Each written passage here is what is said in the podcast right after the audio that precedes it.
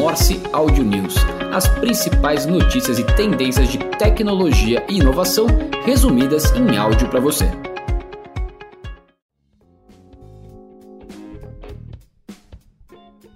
Olá, eu sou João Carvalho e este é o Morse Audio News do dia 21 de agosto de 2023, com as principais notícias de tecnologia e inovação que passaram por nossa curadoria semanal. E começamos com o Google, que está testando uma inteligência artificial que vai fornecer conselhos de vida. A empresa está desenvolvendo recursos de inteligência artificial generativa que poderão transformar a tecnologia em uma espécie de coach pessoal. Segundo o relato do New York Times, a empresa vem testando em seu laboratório, o DeepMind, em Londres, uma assistente de inteligência artificial que poderá realizar pelo menos 21 tipos diferentes de tarefas pessoais e profissionais, incluindo, além dos conselhos de vida, sugestão de ideias, instruções de planejamento e dicas de mentoria. Tudo isso de acordo com documentos e outros materiais que foram analisados pelo New York Times. E a Samsung pode perder para a Apple pela primeira vez sua liderança em vendas anuais de smartphones. De acordo com um comunicado de imprensa da Counterpoint Research, citando números preliminares, a Apple está a caminho de se tornar a marca número 1 um de smartphones pela primeira vez, ultrapassando a líder de longa data, que é a Samsung. Isso ocorre apesar das remessas globais de smartphones terem caído em até 6% para cerca de 1,15 bilhão de unidades, o que é considerado o menor em vendas de smartphones em uma década. Com o lançamento do iPhone 15, disse que a Apple está mais próxima do que nunca do primeiro lugar contando que a empresa não tenha problemas com a produção e com a entrega, ela está bem posicionada para emergir como a marca global número 1 um de smartphones agora no ano de 2023.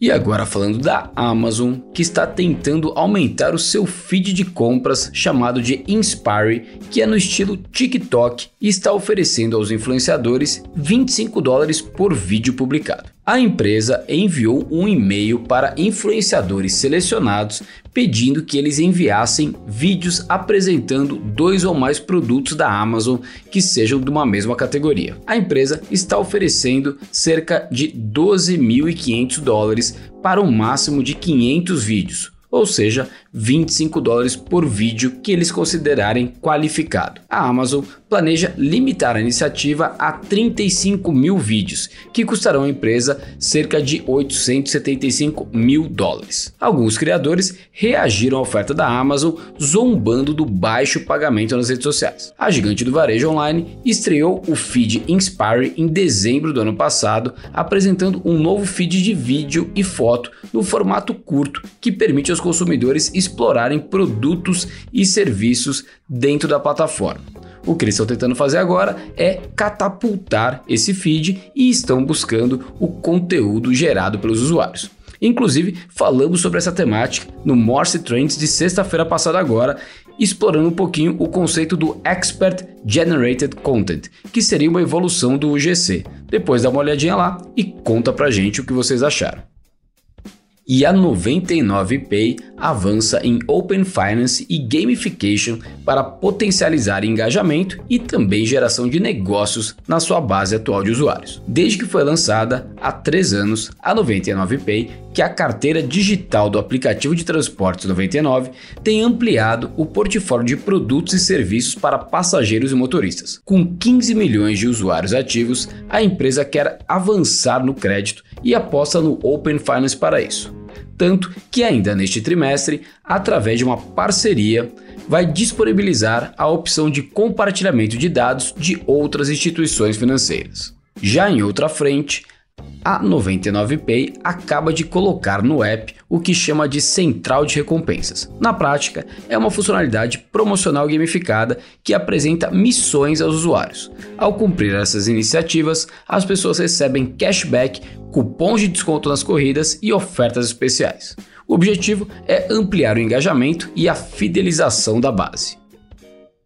E agora, falando de notícias de redes sociais, o LinkedIn adiciona novas ferramentas de inteligência artificial às suas soluções como o Sales Navigator e o Recruiter. O recurso de inteligência artificial do Sales Navigator permite destacar as principais mudanças das quais você deve estar ciente com base em suas próprias listas de clientes e contatos. Isso pode ajudar a garantir que você nunca perca uma oportunidade comercial, além de destacar um novo potencial que você poderia ter perdido dentre os seus clientes. O LinkedIn também adicionou mais sinais e dados em seus recursos de intenção de compra dos leads listados incluindo as visitas aos sites das empresas e novas conexões entre colegas, o que fornecerá mais contexto sobre um cliente em potencial que pode estar interessado na sua solução. Por fim, no Recruiter, que é a ferramenta de recrutamento do LinkedIn, a empresa adicionou uma nova funcionalidade chamada de probabilidade de interesse,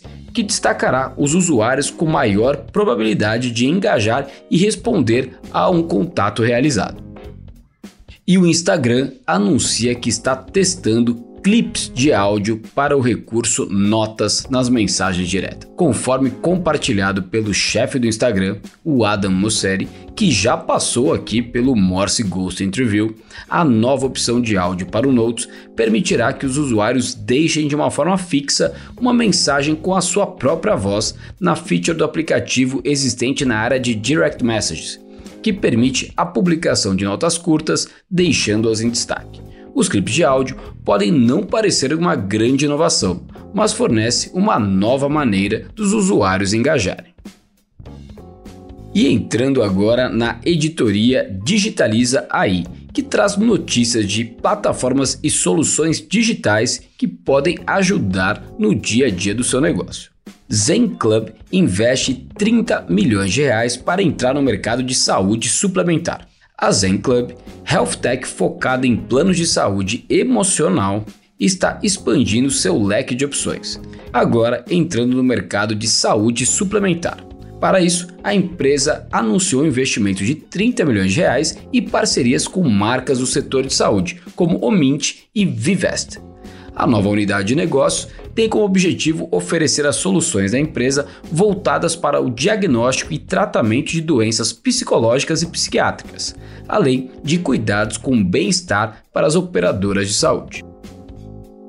Seguindo aqui, a Blip e a F-Bank lançam iniciação de pagamentos diretamente no WhatsApp.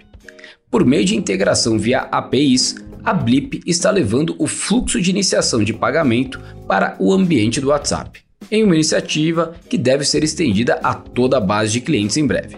Na prática, a empresa utiliza a infraestrutura tecnológica e também regulatória da F-Bank para conectar ao WhatsApp a experiência de transações via Pix. Falando agora sobre notícias do mercado de games, a SEGA concluiu a compra da Rovio por 776 milhões de dólares. A conclusão da aquisição da desenvolvedora do Angry Birds aconteceu cerca de quatro meses após o anúncio inicial, realizado em abril deste ano. Durante este período, ambas as empresas tiveram que passar por algumas etapas de finalização e regulamentação da aquisição. A SEGA espera que a compra ajude a fortalecer a sua posição no espaço de games para smartphones. Isso tudo apesar dos dias dourados do Angry Birds já terem passado, já que o jogo teve o seu principal sucesso há quase 15 anos atrás. Além de Angry Birds e seus muitos jogos derivados, a Rovio é conhecida também pelo quebra-cabeça Sugar Blast e pelo título de mistério narrativo Small Town Murders. A fintech Meu Tudo fecha acordo de 2 bilhões de reais com o BTG Pactual. A Meu Tudo, fintech de crédito, fechou este acordo para estruturar um novo fundo de investimento em direitos creditórios, mais conhecido como FDIC, que terá sua gestão e administração feita pela BTG Asset Management. O novo fundo será focado na aquisição de empréstimos consignados para aposentados e pensionistas do INSS. Os recursos serão destinados ao crédito do INSS para todos os trabalhadores sob o regime CLT no Brasil. A nova captação oferece condições diferenciadas de custo baseadas no histórico construído entre as duas empresas, permitindo a redução das taxas de juros para o cliente final. E fechando a última notícia de hoje, a média de novos unicórnios cai de 2 por dia para 2 por mês. Os dados foram coletados em julho pelo Crunchbase Unicorn Board.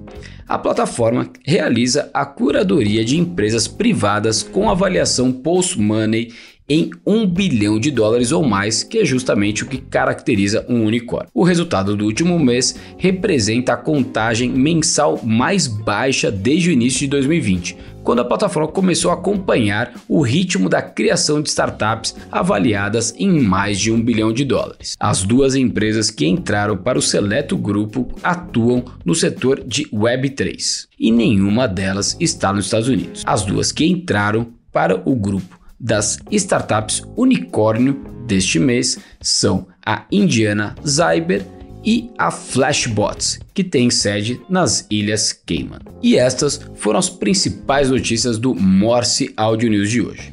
E antes de desejar aqui o tradicional até quinta-feira, queremos saber de vocês. E aí, estão curtindo o Audio News?